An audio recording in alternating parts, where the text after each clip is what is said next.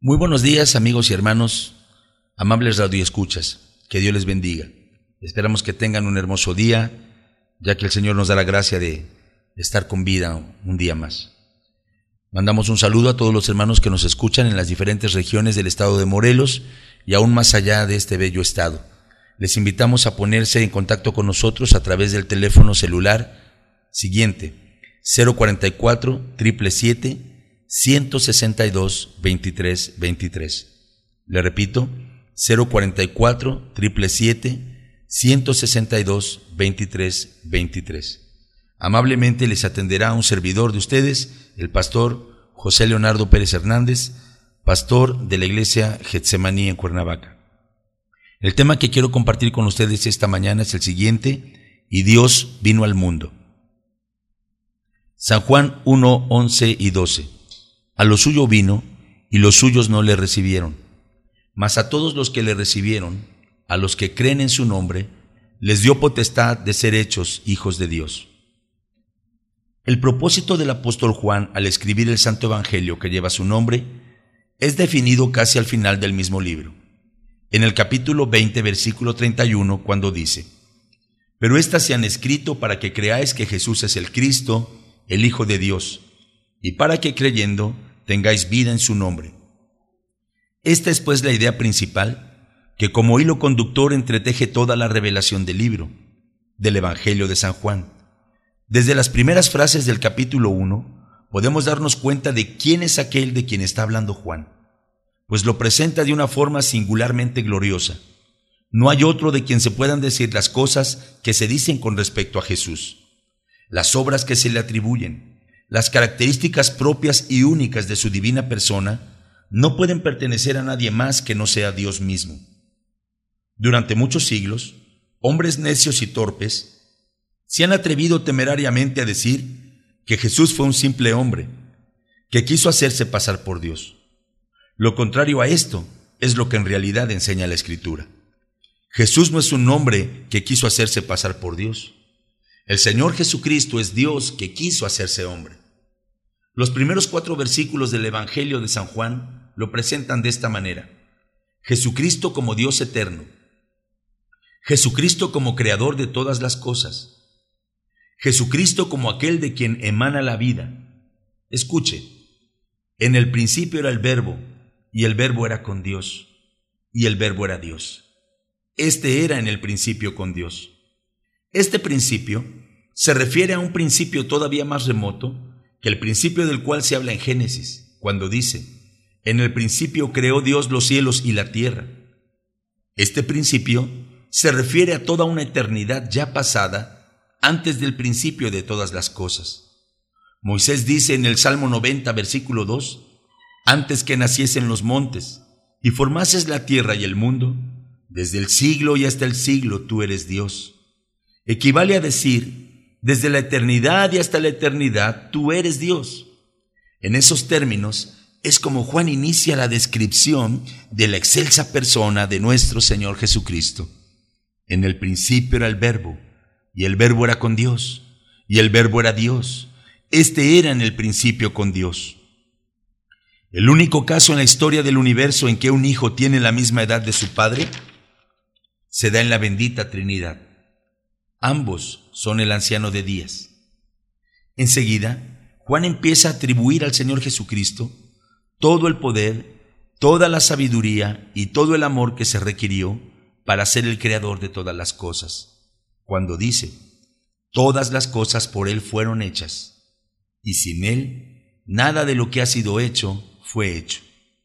El Señor Jesucristo es el autor de todo lo que existe, el Creador Todopoderoso aunque algunos lo nieguen, queriendo voluntariamente ser ciegos, para no reconocer en las cosas creadas que son visibles al invisible creador de todas las cosas.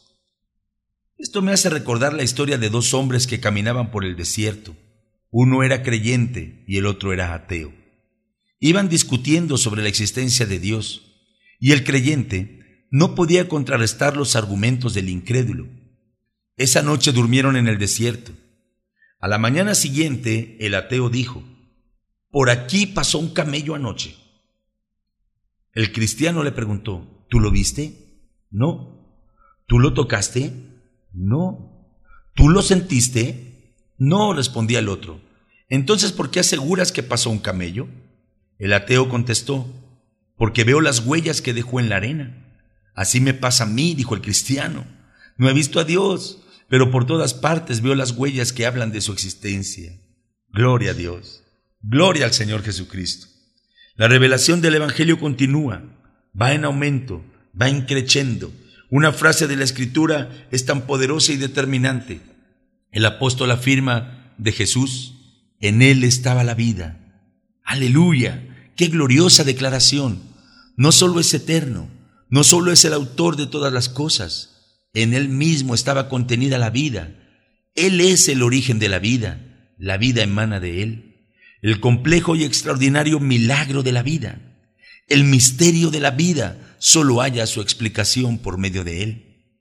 Él es el autor de la vida, la vida material, la vida física y temporal, pero también la vida espiritual y la vida eterna.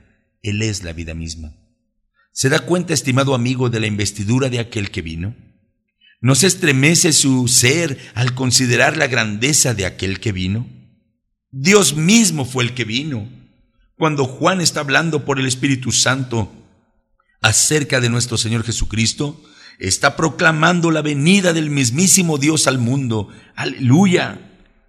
El pasaje que nos ocupa dice, a lo suyo vino. ¿Qué es? ¿Qué es lo que es suyo? El mundo que Él creó, los hombres que Él creó, el pueblo judío que Él escogió. Eso era lo suyo y a lo suyo vino. Pero ¿qué pasó? Tristemente a lo suyo vino y los suyos no le recibieron. En el mundo estaba y el mundo por él fue hecho, pero el mundo no le conoció. Qué tragedia para la humanidad.